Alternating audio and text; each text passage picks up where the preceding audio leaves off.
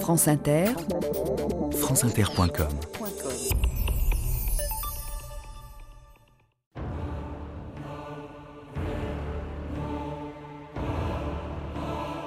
Ô ma patrie, je ne puis t'offrir que ma vie. Je veux que ma tête portée dans Paris soit un signe de ralliement pour tous les amis des lois. Charlotte Corday.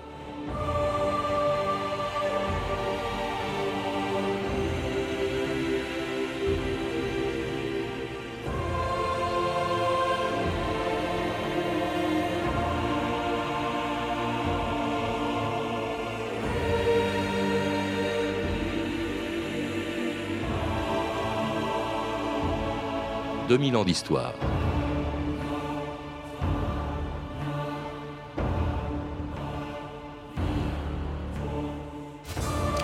Le 11 juillet 1793, vers 11 h du matin, une diligence venue de Normandie déposait une jeune fille de 25 ans sur la place des Victoires à Paris. Pour la première fois, Charlotte Corday découvrait cette ville où elle avait décidé seule d'assassiner une des figures les plus redoutables de la Révolution française. Jean-Paul Marat, qui tous les jours dans son journal L'Ami du peuple réclamait la tête de tous ceux qu'il soupçonnait de vouloir trahir la Révolution. Mais pour cette républicaine, c'était au contraire Marat qui, par sa violence, avait trahi les idéaux de 1789. J'ai tué un homme pour en sauver cent mille, disait Charlotte Corday, juste après avoir assassiné Marat, et le jour de sa condamnation à mort, le 17 juillet 1793. Nous, tribunal criminel extraordinaire et révolutionnaire. Condamnons Marie-Anne Charlotte Corday, ci-devant d'Armont, ex-noble, à la peine de mort et ordonnons la confiscation de tous ses biens. Ordonnons que la condamnée soit conduite au lieu d'exécution revêtue d'une chemise rouge en application de la loi. Le présent jugement sera à la diligence de l'accusateur public exécuté sur la place de la Révolution à Paris, imprimé et affiché partout où besoin sera, dans toute l'étendue de la République.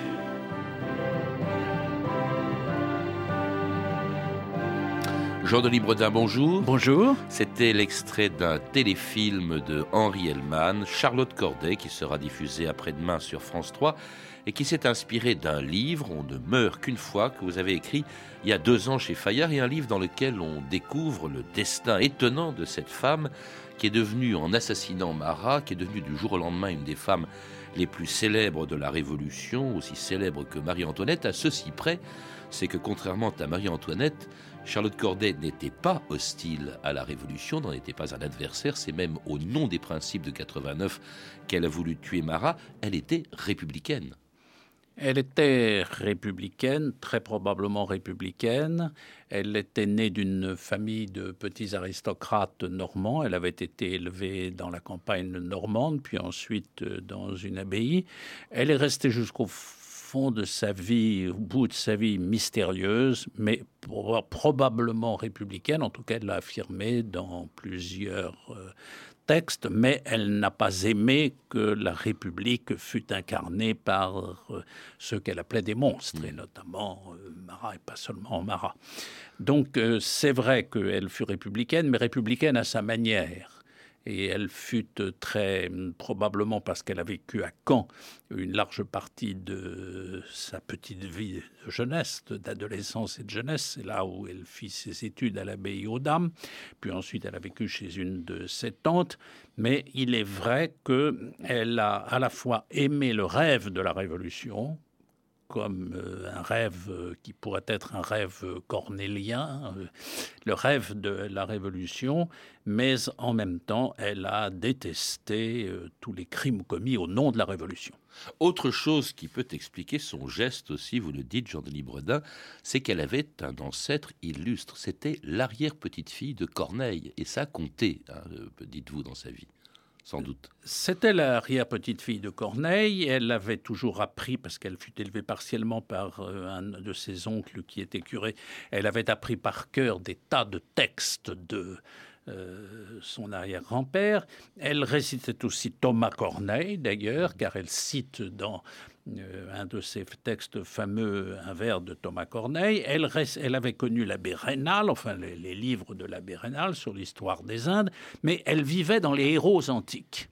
Les héros antiques l'inspiraient, elle n'était pas seule d'ailleurs à l'époque, les héros antiques inspiraient tout un système d'éducation et tous les gens qui avaient donné la mort par sens du devoir, par amour de la patrie, par amour de la liberté, elle aimait euh, Holoferne, euh, elle aimait... Euh, tous ceux qui avaient à un moment quelconque accompli un devoir héroïque, et le répète d'ailleurs à plusieurs reprises, citant encore des, pardon de me répéter, euh, des vers de son arrière-grand-père voulant peut-être du même coup identifier, s'identifier à un des héros de Corneille en assassinant Marat. C'est ce que vous voulez dire, Jean-Louis Brodin Je ne dis pas qu'elle a voulu s'identifier, mais il est vrai qu'elle a subi une très forte hmm. influence d'une certaine culture, une certaine culture dans laquelle euh, l'héroïsme, euh, qui devait notamment obliger à tuer...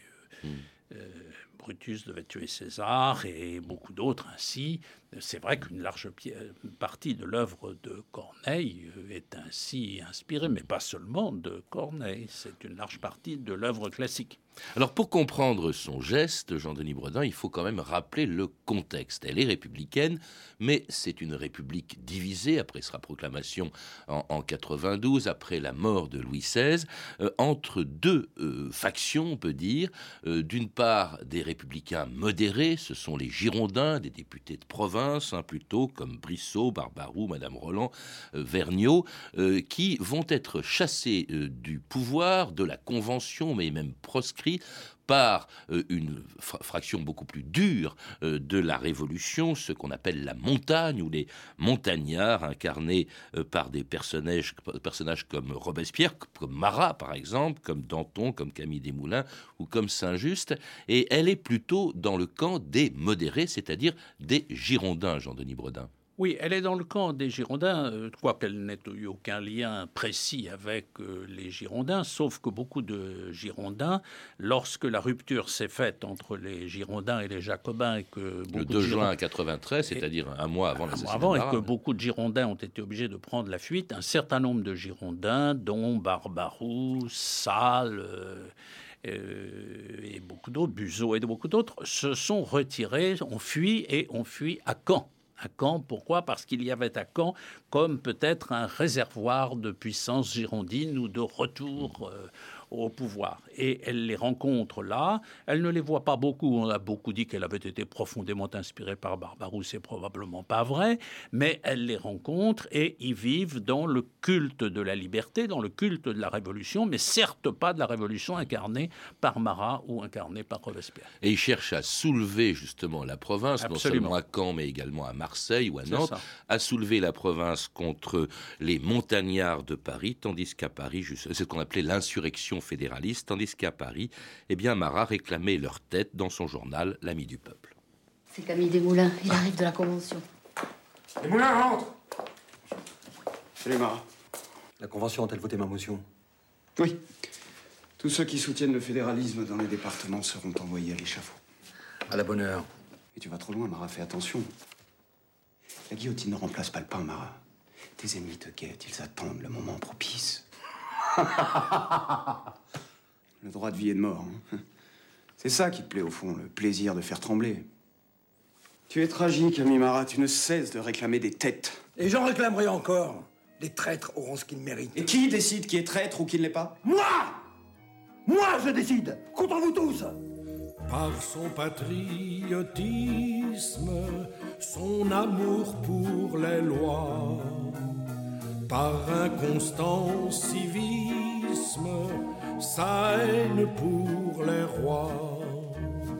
Marat, c'est de la France, préparer le bonheur, et par sa bienveillance, se gagner notre cœur. De l'aristocratie Marat fut la terreur de la démocratie. Il fut le défenseur du peuple, il fut le père, l'ami le plus ardent. Marat fut sur la terre, l'appui de l'indigent. Marc Augeret, La mort de Marat, une chanson écrite peu de temps après son assassinat par Charlotte Corday. Marat, qui malgré sa violence, avait une certaine popularité dans Paris, et cela, euh, bien qu'il ait incarné vraiment plus que d'autres la terreur. Alors ce qu'il y a des surprenants quand on vous lit Jean-Denis Bredin, c'est de savoir que Marat, avant la Révolution, bah, n'avait rien d'un exagéré, comme on les appelait pendant la Révolution. Il a même été royaliste à un moment donné. Euh, vous avez raison, il a eu une vie très complexe. Il est né à Neuchâtel, sujet du roi de Prusse, euh, et euh, il est revenu, venu, veux-je dire, et il a beaucoup vécu en Angleterre, non sans avoir été pendant un certain temps précepteur d'enfants près de Toulouse ou de Bordeaux. Puis il est parti pour l'Angleterre et là il a fait des études de médecine très compliquées, très compliquées, et il a été, semble-t-il, un grand médecin, je n'ose pas dire oculiste parce que le mot ne conviendrait peut-être pas, mais enfin un grand spécialiste des yeux qui soutiendra sa thèse et restera pour longtemps, pour beaucoup, un grand spécialiste des yeux. Et puis bizarrement, parce que sa vie ne cesse pas d'être bizarre, il quitte l'Angleterre sans qu'on sache les raisons pour lesquelles il quitte l'Angleterre. Il devient précepteur des précepteurs, veux-je dire, euh, oui, enfin, il enseigne les gardes du corps euh, du comte d'Artois, le futur Charles X, ah pendant un certain nombre Le frère de Louis XVI, oui. Et puis quand éclate la Révolution, il s'empare, j'allais presque dire, de la Révolution pour avoir un rôle tout à fait original, très différent des autres, et c'est vrai, avec un appel à la mort, alors qui va être chez lui une constance de son discours. Le sang versé, la mort, la mort des aristocrates, bien sûr, la mort des riches, la mort de tous ceux qui euh, profitent de la vie des autres, deviendra le thème de son journal, euh, L'ami du peuple, et pas seulement de son journal, de tous ses écrits. Alors, en plus, il est bouffé, si je puis me permettre de parler comme ça, par une maladie terrible, la lèpre, enfin la lèpre ou l'eczéma généralisé, comme on dira plus tard, une maladie qui l'oblige à des soins particuliers et même à rester une très large partie de son temps dans une baignoire tant il souffre. Bref, c'est un personnage tout à fait curieux, très intelligent, original et qui jamais ne se range dans aucun des camps. Je veux dire, il est jacobin, euh, il est plus proche des jacobins que des girondins, bien sûr, mais il ne se range nullement dans le camp de Robespierre, et Robespierre le détestera toujours. Il ne se range nullement dans le camp de Danton. Il comparaîtra lui-même devant le tribunal révolutionnaire, car à un moment on cherchera à se débarrasser de lui, il sera acquitté triomphalement devant le tribunal révolutionnaire, il reprendra son rôle, son rôle que la maladie interrompra, mais son rôle de, j'allais presque dire, de protecteur né de la République, de la vérité, du droit, de tout. Et puis celui qui incarne vraiment le moment où la révolution bascule dans le sang, avec par exemple l'élimination justement des Girondins dont il euh, voulait la, la tête, ce qui avait épouvanté donc ces Girondins, et puis Charlotte Corday, qui le 9 juillet 1793 décidait de quitter Paris en cachant ses intentions à tout le monde pour se rendre donc à Paris, et qui quittait Caen, pardon, pour se rendre à Paris. Je pars. Vous craignez pour votre vie? Pour ma vie? Quelle drôle de question. Non, je ne crains pas pour ma vie. Je crains pour mon pays. Ces brillants orateurs nous avaient promis la paix. Des menteurs, tous. Des bourreaux. Marat est leur chef. Tu sais aussi bien que moi, tant qu'il est en vie, qui est sûr de vivre? Vous allez à Paris? Mais vous n'y pensez pas, vous serez arrêté au premier barrage. J'ai un laissez-passer dûment signé par le greffier de la maison commune. Vous ne connaissez pas la confusion extrême qui règne dans la capitale. Depuis que Marat a exigé la création des comités révolutionnaires de surveillance, personne n'est à l'abri d'une dénonciation calomnieuse. Mes idées sont républicaines. Mademoiselle, ne risquez pas votre vie, ce serait une folie. Je sais ce que je fais, monsieur.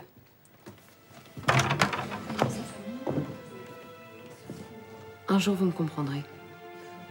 Et c'était le 9 juillet 1793, Charlotte Corday quittant Caen pour se rendre à Paris sans que personne ne sache pourquoi. Peut-être même, dites-vous, ne le savait-elle pas elle-même. Elle, quand est-ce qu'elle a eu la volonté de d'assassiner Marat? Euh, est-ce que c'est avant de quitter Caen Est-ce que c'est pendant son voyage vers Paris? Euh, À quel moment, Jean-Denis Bredin? Tous les auteurs qui ont écrit des livres souvent très remarquables euh, sur elle euh, se partagent sur ce point. quel moment a-t-elle pris sa décision? A-t-elle pris sa décision quand elle va voir à Caen Barbarou, député girondin exclu, euh, qui la reçoit et auquel elle demande un service, de lui rendre un service et de l'aider? Euh, Le fait-elle quand elle apprend un certain nombre de choses abominables qui se passent à Paris Le fait-elle quand elle assiste à un certain nombre, parce qu'à Caen il y a eu un certain nombre de massacres, dont le massacre du curé qui avait autrefois aider sa mère à mourir et elle a certainement beaucoup souffert. Quand prend-elle cette décision? Toujours est-il qu'elle a demandé un passeport et qu'elle a mis dans son corsage euh, son passeport et qu'elle part pour Paris a-t-elle décidé de tuer quand elle part pour Paris? Personne ne peut l'affirmer, mais c'est possible, sinon probable. Alors, elle arrive donc à Paris le 11 juillet, parce qu'il faut deux jours à l'époque pour eh aller à Caen eh en, diligence. Elle va, elle descend dans un hôtel, la Providence. Euh, elle ne sait pas du tout où se trouve Marat. Elle ne sait pas qu'étant malade, il ne va plus à la Convention et passe pratiquement sa journée dans une baignoire pour soigner sa, sa maladie. Mais en revanche, dans cet hôtel, elle écrit euh, une adresse aux Français. Ce sont les derniers écrits de, ou presque les derniers écrits de euh, euh, Charlotte Corday. Vous les citez dans votre livre. Elle écrit Ô France, ton repos dépend de l'exécution de la loi.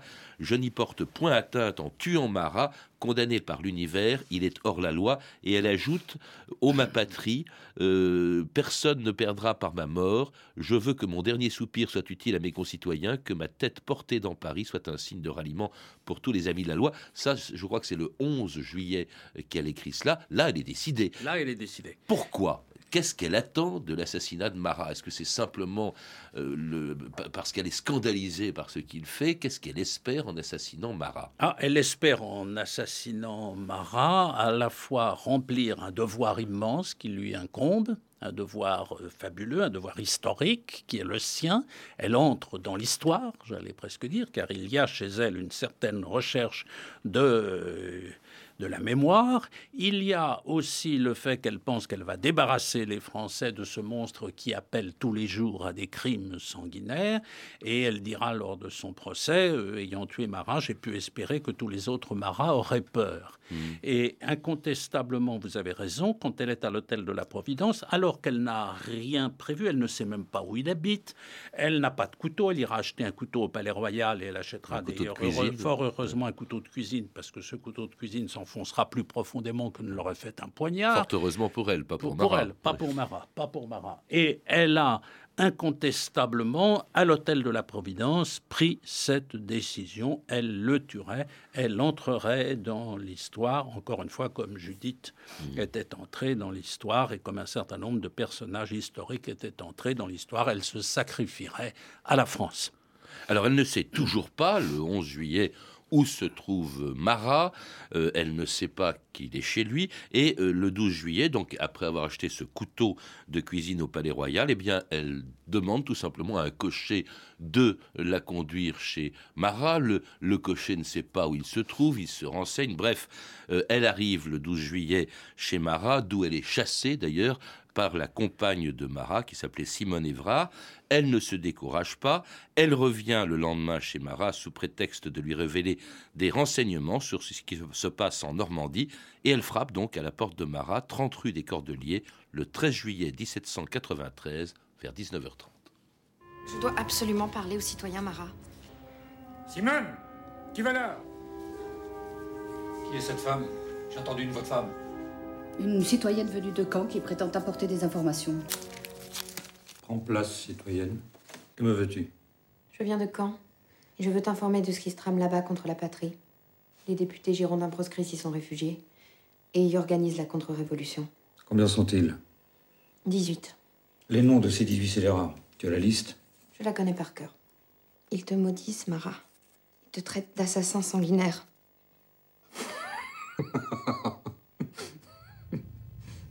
Que vas-tu faire Tous guillotinés. Place de la Révolution. Ce soir. Le nom des autres, vite.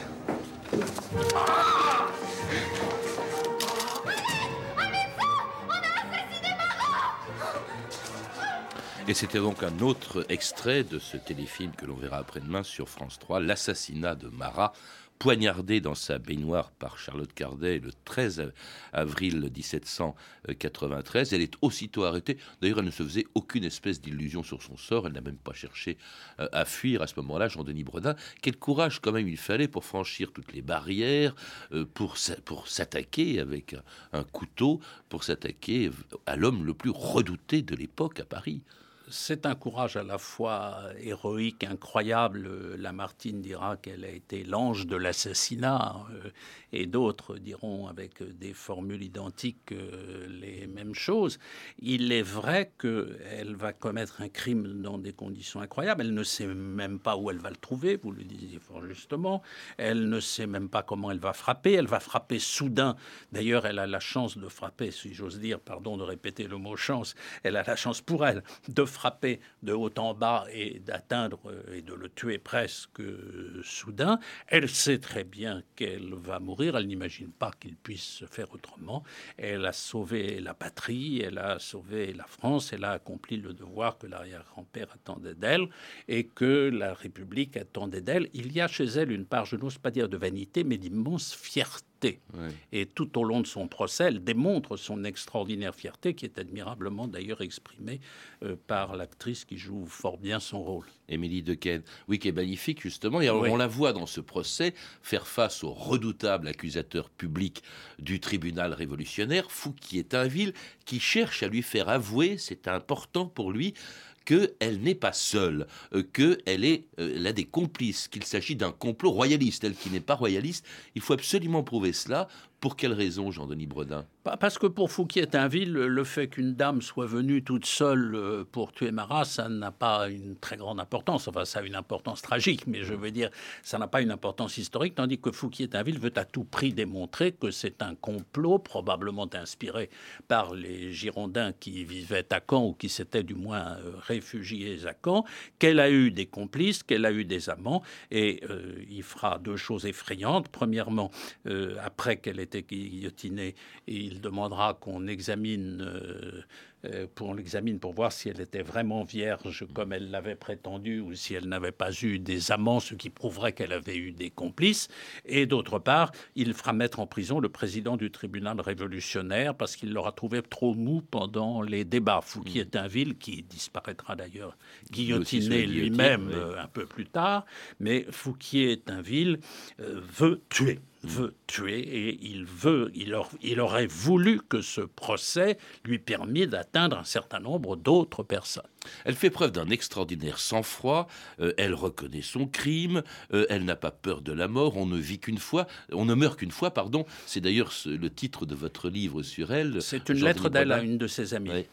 Euh, elle refuse les services d'un prêtre, et puis le soir même de sa condamnation à mort, eh bien, elle est conduite à l'échafaud par le bourreau du tribunal révolutionnaire, Charles-Henri Sanson, qui avait déjà exécuté Louis XVI, qui allait plus tard exécuter Marie-Antoinette et qui recevait l'ordre donc de conduire Charlotte Corday sur le lieu de son exécution, place de la Révolution, c'est-à-dire l'actuelle place de la Concorde, le 17 juillet 1793. Fais ton devoir, bourreau, et fais-le bien. Quoi déjà? C'est l'heure.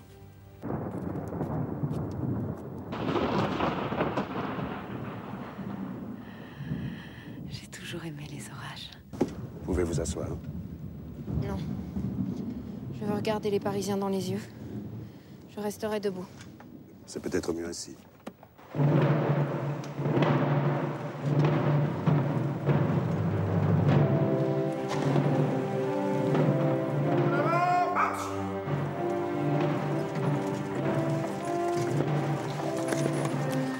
C'est donc la fin du film que l'on pourra donc voir après-demain sur France 3. Charlotte Corday qui a été exécutée le 17 juillet 1793, courageuse jusqu'au bout. Quand elle est conduite vers l'échafaud, euh, c'était le chemin traditionnel entre la conciergerie où elle se trouvait et la place de la Révolution, place de la Concorde, hein, par le, long, euh, je crois, du faubourg Saint-Honoré. Elle reste debout, on l'a entendu. Hein, il fallait pas qu'elle soit assise dans la charrette qui la conduisait. Elle reste debout et quand le bourreau Samson, qui laissera d'ailleurs un texte qui est un grand éloge d'elle, oui, car, il a été lui-même, car il a été lui-même fort ému par ce personnage tout à fait étrange qui ne ressemblait à rien d'autre et à personne d'autre. Euh, quand il lui dira Asseyez-vous, asseyez-vous, non, non, dit-elle, euh, j'ai le droit de regarder et d'être curieuse. Et de la même manière, euh, à un moment, il lui dira Mais le chemin est trop long parce que le chemin était très encombré, bien évidemment. Et le chemin est trop long. Elle dira Vous savez, nous ne sommes pas pressés. Elle a de l'humour, elle a une espèce de vocation. Elle va à la mort comme euh, euh, un héros antique, encore une fois. Euh, elle va à la mort. Alors, vous, vous écrivez d'ailleurs mais que Samson qui veut l'aménager, essaye de lui cacher la guillotine, et puis non, pas du tout, elle le pousse, elle dit je veux la je voir. Veux la voir. Je n'en ai jamais vu. Voilà. Ah, juste ça avant ça l'intéresse, ça l'intéresse. Mais ce qui reste mystérieux, c'est encore une fois quels sont les sentiments qui l'ont animé, le patriotisme souvent, sa culture sûrement, un certain un désespoir personnel, peut-être en ce sens qu'il peut y avoir une part, je dis ça timidement parce que beaucoup de gens qui ont écrit sur elle ne pensent pas que cette hypothèse soit bonne, mais enfin un certain désir d'aller à la mort, hmm. d'aller à la mort. Elle n'avait probablement pas beaucoup aimé la vie ni beaucoup rencontré la vie. Et, malgré la haine de la foule qui l'entoure, parce que euh, elle n'est pas du tout considérée comme une héroïne au début, l'aide bourreau même prend sa tête coupée, la montre à la foule et la gifle trois fois. On dit que le visage euh, de Charlotte Corday a rougi à ce moment-là. Euh, et par exemple, euh, Marat est tellement à ce moment-là, en tout cas adulé par certains, que David peint un très célèbre tableau qui se trouve actuellement, je crois, au musée royal de, de Belgique, dans lequel on montre tout. Marat est figuré comme un martyr et elle, on ne la voit pas sur le tableau. Il ne faut pas que l'on voit cette femme qui a été très longtemps considérée comme une femme abominable, une espèce de monstre euh, par beaucoup. Même, même Picasso en 34 va peindre un tableau dans lequel il la représente en monstre assassinant Marat. Mais alors, personnage, personnage étrange, et vous évoquez les tableaux, euh, elle aura demandé, euh, à la fin de son procès, à ce qu'un peintre vienne la peindre dans sa cellule avant qu'elle ne parte et elle se recoiffe constamment. Elle veut être belle, elle est belle.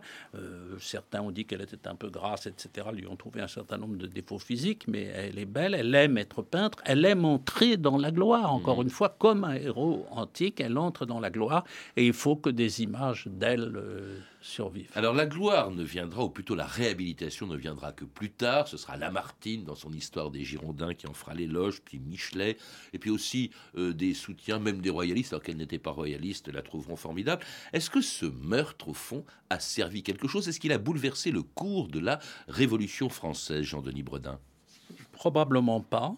Euh, je pense même qu'il a quelqu'un qui la voit passer, parce qu'il paraît qu'il était à une fenêtre euh, de, l'actuelle rue de Rivoli, je ne sais pas.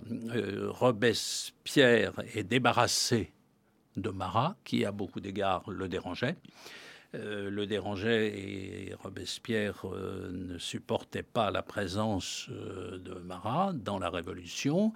Danton de même ne la supportait pas et d'une certaine manière, tous les historiens ont dit, elle a facilité la vraie terreur, c'est la terreur mise à l'ordre du jour. La terreur plus tard. mise à l'ordre du jour un peu plus tard et, et dont elle aura ouvert euh, la voie. Elle n'a pas tué tous les marats, certes pas, et elle n'a pas tué la terreur et elle n'a pas tué le crime, mais elle a rempli un rôle euh, historique, euh, sacré et lyrique.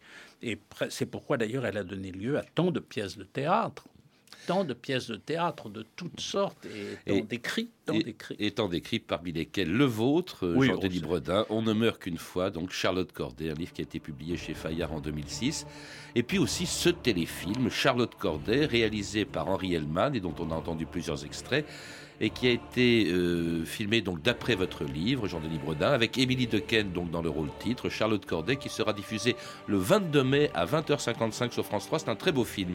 Vous pouvez retrouver ces références par téléphone au 32 30, 34 centimes la minute ou sur le site franceinter.com. C'était 2000 ans d'histoire à la technique Renan Mahé et Yann Bouillot, documentation Emmanuel Fournier, Claire Destacan et Franck Olivard, une réalisation de Anne Kobilac. Demain, dans 2000 ans d'histoire, dans le cadre de la journée spéciale sur France Inter, diverses cités hors les murs, et en partenariat avec Culture France, nous parlerons des Noirs de France depuis le XVIIIe siècle, date à laquelle ils sont arrivés jusqu'à aujourd'hui.